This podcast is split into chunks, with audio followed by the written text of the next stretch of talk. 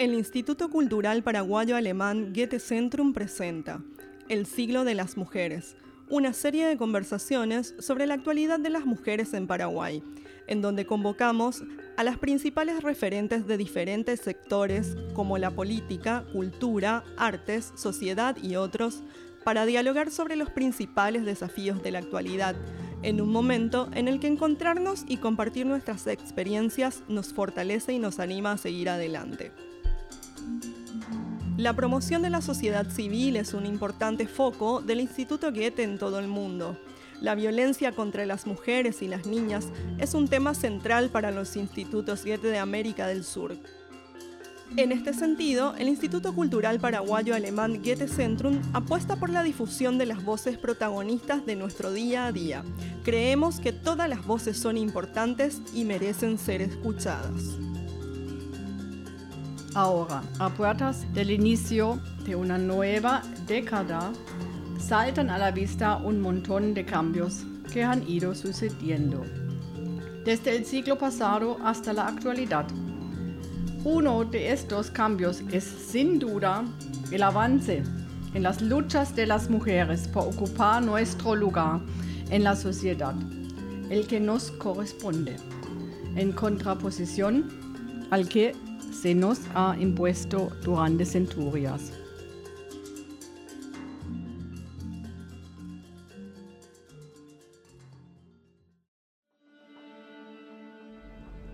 Hablar del escenario cultural desde una postura crítica y con perspectiva de género. Explorar las maneras de ser mujer en diferentes ramas del arte. Identificar las dificultades que existen en nuestro país y buscar las vías para trascenderlas. Son ejercicios complejos pero necesarios. La perspectiva de género es una posición que nos permite reconocer las prácticas discursivas que naturalizan y fomentan las desigualdades para mujeres y hombres. De ahí la importancia de un abordaje que vincule políticas y actores culturales para frenar la reproducción y las desigualdades que se disputan en los diferentes espacios de poder, romper con ese imaginario construido con muchos estigmas sobre la mujer y visibilizar los matices presentes, explicando de qué manera estas prácticas refuerzan o no los estereotipos y la subjetividad de género. Ana Ivanova nos invita a reflexionar sobre la deconstrucción de la mirada del otro, la violencia y la censura, a cuestionarnos, ponernos en duda y revisar aquello que nos incomoda, a buscar la manera de plantearnos una narrativa que refleje con toda su complejidad el sentir y pensar de las mujeres. Capítulo 5. Cine, teatro y escritura. El desafío de analizar y construir nuevas miradas. Por Ana Ivanova. Ana, bienvenida. Muchísimas gracias por estar con nosotros acá. Contanos un poquito de vos y de tu trabajo. Bueno, eh, yo soy Ana Ivanova, em, soy actriz, em, escribo, eh, soy gestora cultural, me recibí de actriz en la Escuela Municipal de Arte Dramático, la EMAT IMA, o en el IMA simplemente, como, como dicen, en... Eh, cuando la escuela estaba en el edificio que está sobre la calle Herrera, que se quemó. Juan de Salazar creo que se llamaba el edificio. Em, bueno, hice un poco de radio, cine, teatro y hice ficción para televisión. Nunca hice televisión, televisión, ¿verdad? Hice ficción, que es siempre un poco de audiovisual.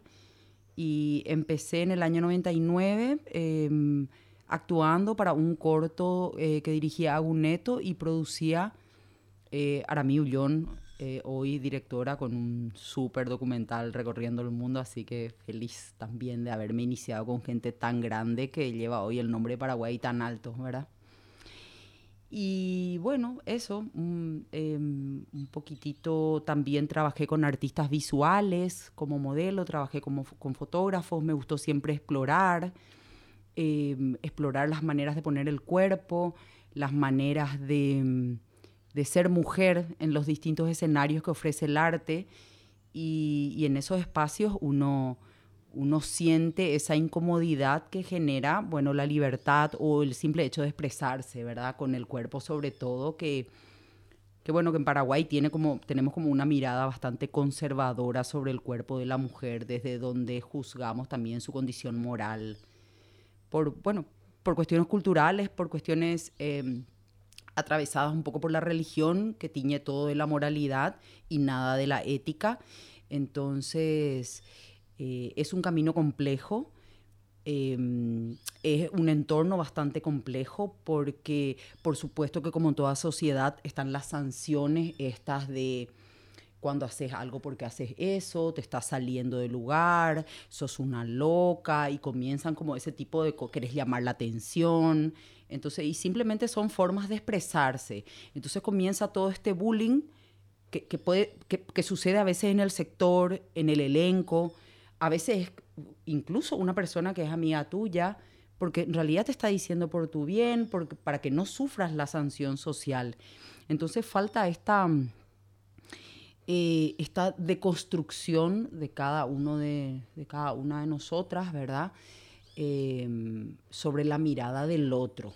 Falta un poquitito esto también de la gente te advierte, entre comillas, para que no te señalen, pero esa es una forma de violencia. Esa advertencia ya en sí es un hecho de censura y, puede ser un, un, hecho microviolento, vamos a llamarle, pero no sé si puede ser así. Yo nomás le pongo ese nombre, porque está teñido del tono afectuoso, de las palabras afectuosas, pero finalmente es un hecho de censura contra algo que, que bueno, que no es lo correcto, que, que no es incorrecto mostrar el cuerpo, expresarse con el cuerpo, está, entonces es como, sí, un acto de censura, que siempre es violencia, ¿verdad?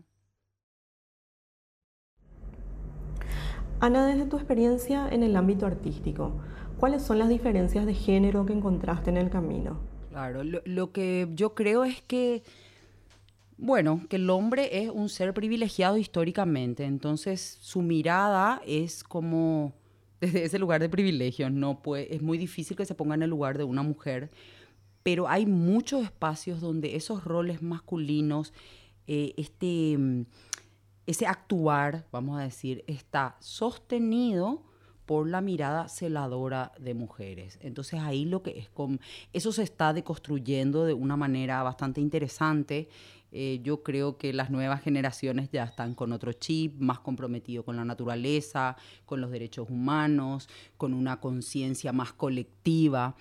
Eh, este, esta última etapa, vamos a decir, del siglo es como muy individual, no, no, no, no se le ve al otro, a la otra. Entonces en el ambiente, el teatro es un lugar, yo lo siento un poco más porque también trabajé con, bastantes grupos, elencos, como invitada en bastantes elencos, entonces vi este funcionar horizontal del teatro. Em, en esos espacios, eh, claro, la figura predominante es la del director. De hecho, em, algunas que otras directoras tenemos, ¿verdad?, em, a lo largo de la historia del teatro, pero siempre es un, un espacio, el lugar de la dirección, en lo que sea, teatro, cine, es como que está más ocupado por los roles masculinos. El cine es sumamente jerárquico, vertical y machista. Eso en el mundo, no es solo en Paraguay. En Paraguay lo que sucede es algo extraordinario. Tenemos muchas mujeres en el audiovisual. Muchas mujeres directoras, productoras, luego están a la cabeza. Y muchas también en los departamentos técnicos, lo cual me parece así que en otros países es, como, como más difícil. Tal vez sea porque nuestro sector es pequeño, e, eso es posible, pero qué bueno tener un cine incipiente o un, cine que está empezando en, el mundo, en la región y que tiene participación eh, de, la mujer. Ahora, lo que yo creo que hay que trabajar es esta mirada de la mujer, de, de cómo mira. ¿Qué es lo que miramos cuando miramos, cómo escribimos, cómo pensamos, cómo nos vemos? Y eso es un ejercicio.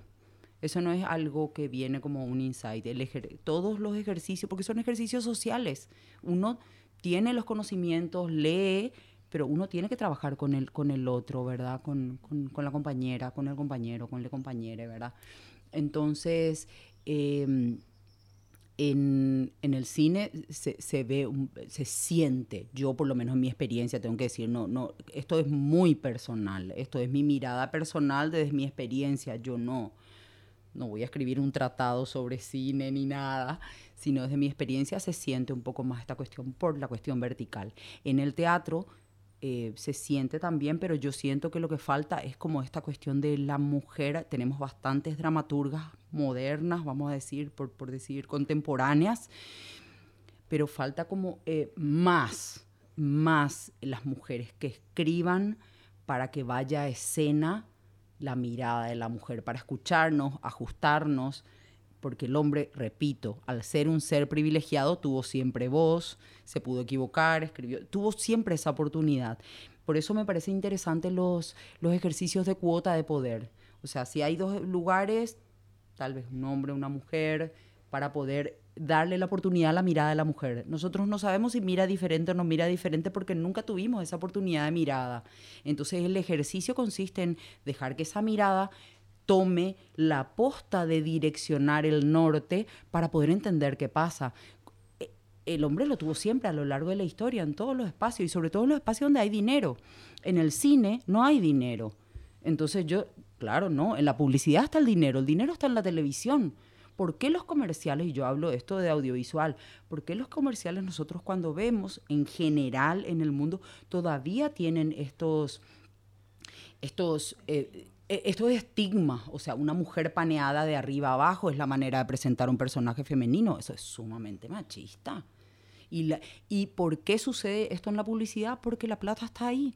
Entonces, eh, por ejemplo, hay muchas mujeres eh, documentalistas, me decía el otro día un amigo, y yo le digo, sí, pero es que ahí no hay dinero.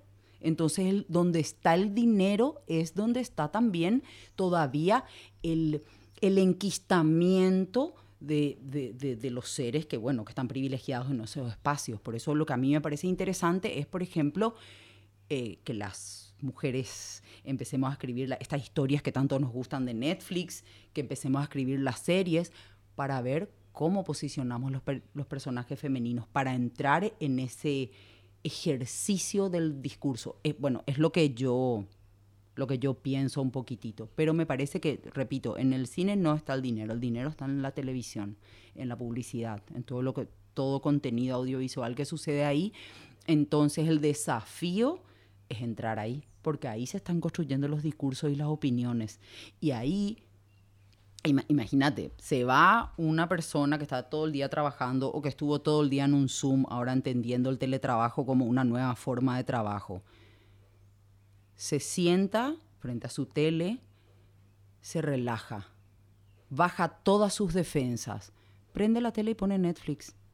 Ahí entra todo el contenido este, contenido, una palabra que no es que me agrada tanto, pero bueno, eso, entra todas estas ideas que vienen a través de la ficción o a través de la mirada de los documentales o a través del discurso de la ficción. Entonces, por eso es muy importante desde ahí porque una película a veces, tipo el cine o movie o películas de autor, que ya no tienen estos estigmas, que obviamente pelean contra estos estigmas desde su discurso porque buscan un otro mundo o, o develar un mundo cruel, ¿verdad? Eh, es más difícil que una persona vea.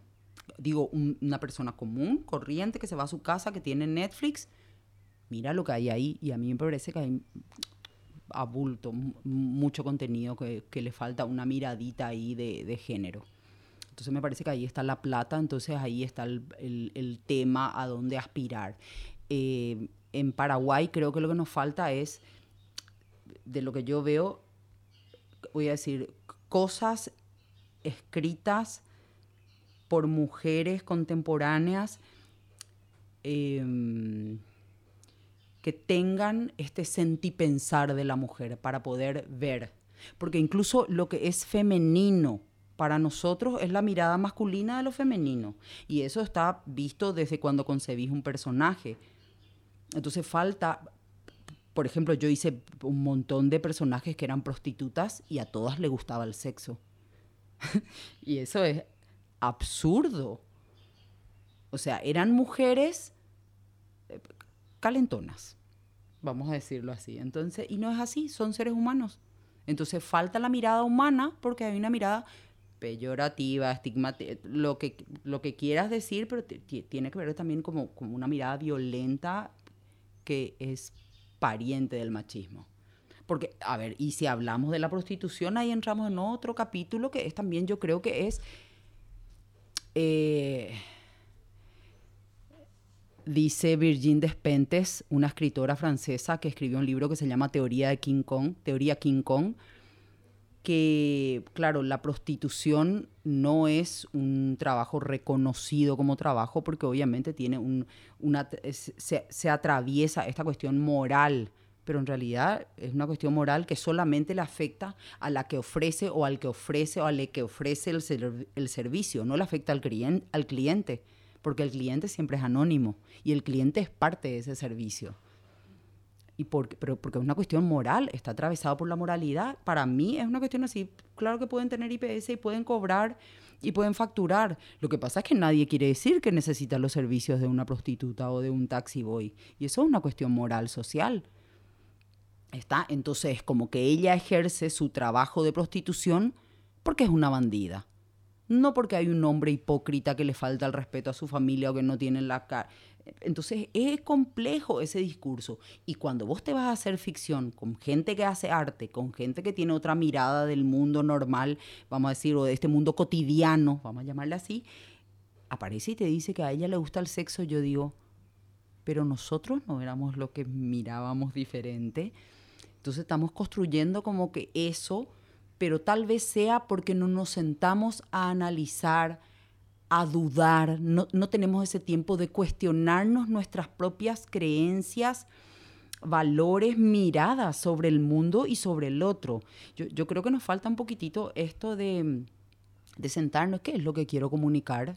¿Cómo soy yo en el mundo de verdad? No desde un imaginario o desde un ideal, pisando la tierra y ahí podemos encontrar un montón de cosas que pueden ser interesantes, digo yo. Falta el contenido, la, narración, para mí falta la letra más en abundancia para que se puedan generar, vamos a ver ahí, más obras, más películas, más cortos, más material, tanto escénico como audiovisual, que esté teñido del discurso de la mujer.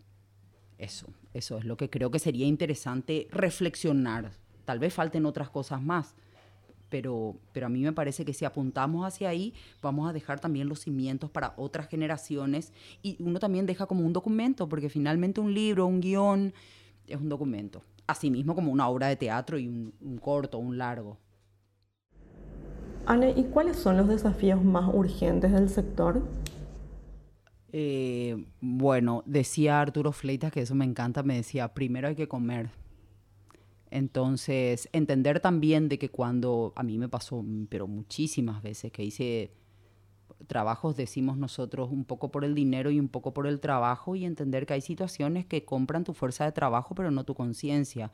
O sea, uno tiene que tener la ética bien clara y, y, hay una ética, como yo digo, de la barriga. ¿Qué vas a hacer? Tienes que comer en este país eh, que, que, bueno, que estamos batallando eh, de una manera, no sé, dantesca, eh, esto que, no sabemos ni bien qué es y que no se termina nunca, que es la, pandemia.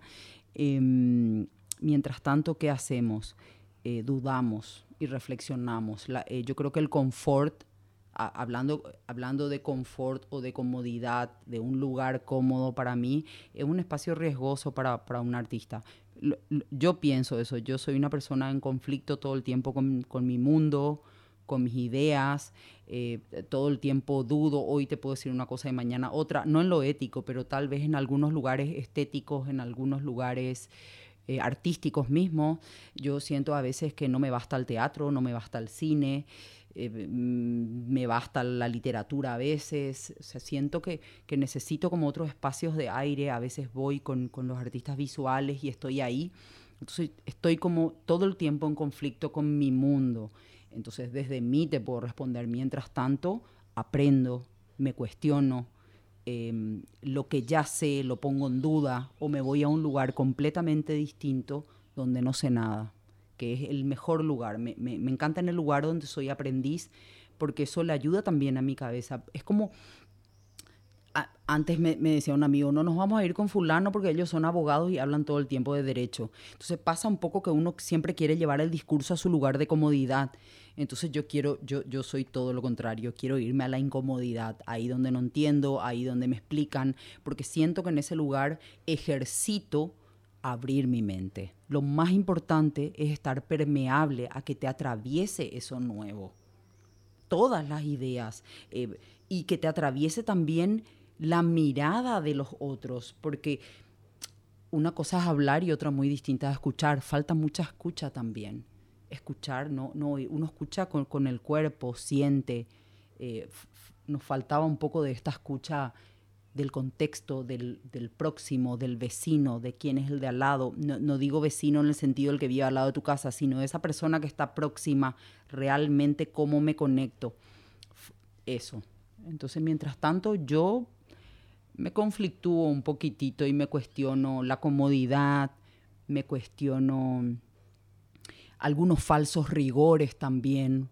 A veces hay algunos falsos rigores que, finalmente te terminan bloqueando. Me abrazo también un poquitito las nuevas generaciones que vienen con las ganas y no decirles, no, pero eso te vas a equivocar, sino, a ver, o sea, escuchar un poco cuál es el sueño de, la gente que está empezando y no olvidarnos eh, cuál es el sueño de la gente que está empezando y no olvidarnos que fuimos principiantes alguna vez. ¿Y puedes comentarnos un poco acerca del contexto actual? ¿Cuáles son las, las perspectivas y cuál es el panorama? Bueno, se había logrado antes de la pandemia algo muy interesante, sobre todo en el teatro, que eran salas llenas, varias obras en un mismo fin de semana eh, con un público bastante feliz, bastante comprometido con todos los estilos, obras y ofertas teatrales. Y bueno, con esto de la pandemia eso cae y claro, el, sector se rearma, necesita obviamente una inyección económica y también una ayuda para, porque cambiar de formato para el teatro implica eh, si bien no es presencial, implica un equipo mucho más caro para poder grabar. Eh, estamos hablando de otras dinámicas, porque no puede ser una cámara, tienen que ser dos, es otras complejidades. La obra ya no se ve con una cámara fija, conseguir dos cámaras, eso tiene otro costo y otras complejidades técnicas que, que tienen su costo. Entonces, también fue interesante que hubo un par de convocatorias. Yo, yo, yo, por ejemplo, particularmente, yo no estoy de acuerdo con la convocatoria. En tiempos de crisis, me parece que de entrada se debió haber em, apostado a esto de hacer fondos no concursables, porque eso nos enemista, nos pone unos contra otros en una crisis en la que uno tiene que comer eh, me pareció un poco desacertado, pero sí me pareció interesante la contrapropuesta que hacen los compañeros del CEPATE de plantear una ley de fondos, eh, una ley sistemática que nos iguale, porque en realidad en una crisis somos todos iguales y no tenemos por qué estar concursando de si tu proyecto le gusta más o gustó menos o tuvo tal o cual puntuación. Entonces me parece interesante y estamos aguardando esta, esta decisión. Eh, estamos a fin de año, hay gente que está con muchísimas deudas, em, es un sector bastante golpeado, es un sector que tardó en reactivar y que obviamente la gente tiene su reticencia a irse a un lugar donde hay una aglomeración. Eh, en un lugar, en un espacio cerrado. Hablo específicamente del cine y del teatro, eh, no del teatro de calle, sino estoy hablando de cualquier eh, hecho escénico dentro de una sala. Entonces, ¿qué pasa con el público? por ejemplo, eh, no sé, un matrimonio, eh, una pareja de adultos, eh, gente que, hoy es gente de riesgo, era justamente también un público del teatro y ahora nos quedamos sin ese público. Con los nuevos formatos es hacer un nuevo lenguaje, porque eso implica aprender un nuevo lenguaje y eso toma su tiempo, pierde su calidad, implica todo un, un ensayo y tiene un costo que no es el costo de producción que tenía una obra anteriormente, porque los equipos son caros, es prácticamente un corto. Para que tenga una calidad, es un corto. Y, bueno, la gente audiovisual sabe que bueno, un, corto es algo caro. Entonces ahora las obras de teatro, vamos a decir entre comillas, están dentro de, ese lenguaje. para poder atraer nuevamente con tanta competencia, porque también hay un montón de espacios que liberaron sus obras de teatro o que ponen sus ofertas, porque ahora podés ver algo de cualquier parte del mundo. Entonces, nuestro nuestro compromiso es con nuestros artistas, o sea, optar por nuestros artistas, eh, mirar las carteleras locales, tenemos la Liga de Difusores Culturales de Asunción, tenemos toda la gente del interior, que, tenemos que ver cómo está sobreviviendo todo lo que es cultura en el interior, es mucho más complejo. Y, no tienen la misma cantidad de recursos que tenemos acá. Eh, el público, me refiero a que acá todos los chicos pueden poner su celular y allá hay lugares donde no hay señal, entonces lo presencial se convertía en algo interesante, pero la verdad es que no sé cómo lo están resolviendo porque nos quedamos todos aislados. Estamos como, como se acabó esa escucha. Está porque nos aturdimos de otras cosas, porque obviamente el contenido de las redes elevó todo hasta el hartazgo. Entonces, ¿cómo entras a competir? Eh, con el fútbol que todo el mundo ve por, la tele, con el cine luego que ya se ve por la tele. Entonces, meter teatro, hablo específicamente del teatro, porque el costo de hacer una obra es mucho mayor, mucho mayor. Así que eso eh, necesita un replanteo de cómo hacer con los fondos, de cómo hacer con, para solventar y que se pueda seguir dando, porque si no va a ser terrible. Y así como estamos con esta crisis, yo creo que el año que viene vamos a estar un poco igual. Digo igual de protocolo, de requisitos, de trabas, de complejidades nuevas de, este de esta forma nueva de vivir y trabajar, que es como, creo que el, que el teatro es como el, que sufrió mucho más, eh, veo en Paraguay el golpe del, del COVID, ¿verdad? El efecto de los protocolos y las limitaciones del COVID. Así que hay que pensar un poquitito eso y también las autoridades tienen que pensar un poquitito en que los sectores las artes escénicas están necesitadas de, insumos afectivos y efectivos, ¿verdad? Lo que me parece interesante siempre comunicar es esta em, reflexión de poder de construirnos en, en las miradas, eh, sobre todo en la violencia de poder deconstruirnos también nosotras, nosotres, ¿verdad? Cuando estamos ejerciendo una mirada violenta contra un compañero, una compañera, em, desde un, montón de lugares. O sea, la violencia eh, tiene una gama enorme y estamos un poco acostumbrados a una costumbre un poco fascistita de solo señalar lo que está mal y no de construir en nosotros. Entonces, sería bueno plantearnos el ejercicio de empezar a señalar menos y de construirnos más, no por no señalar, sino por acompañar también el proceso de ser nosotros partes de ese cambio que queremos ver en los demás. Muchísimas gracias por compartir con nosotros. Nos encontramos la próxima. Esta serie se da en el marco del proyecto El siglo de las mujeres, de los institutos Goethe de América del Sur, en donde actores, expertos y artistas participarán de un encuentro para intensificar el intercambio de acciones en la lucha contra la espiral de violencia hacia las mujeres. Te agradecemos por la compañía y te esperamos en el próximo episodio. Seguinos en nuestra página web y redes sociales. El siglo de las mujeres es una producción del Instituto Cultural Paraguayo Alemán Goethe Centrum. Equipo de trabajo. Gráficas, Gabriel Haegli. Edición, Levi Pfeiffer. Consultoría, Andrea Álvarez. Coordinación, Sadi Barrios. Dirección General, Simone Herdrich. Desde Asunción, en noviembre del 2020.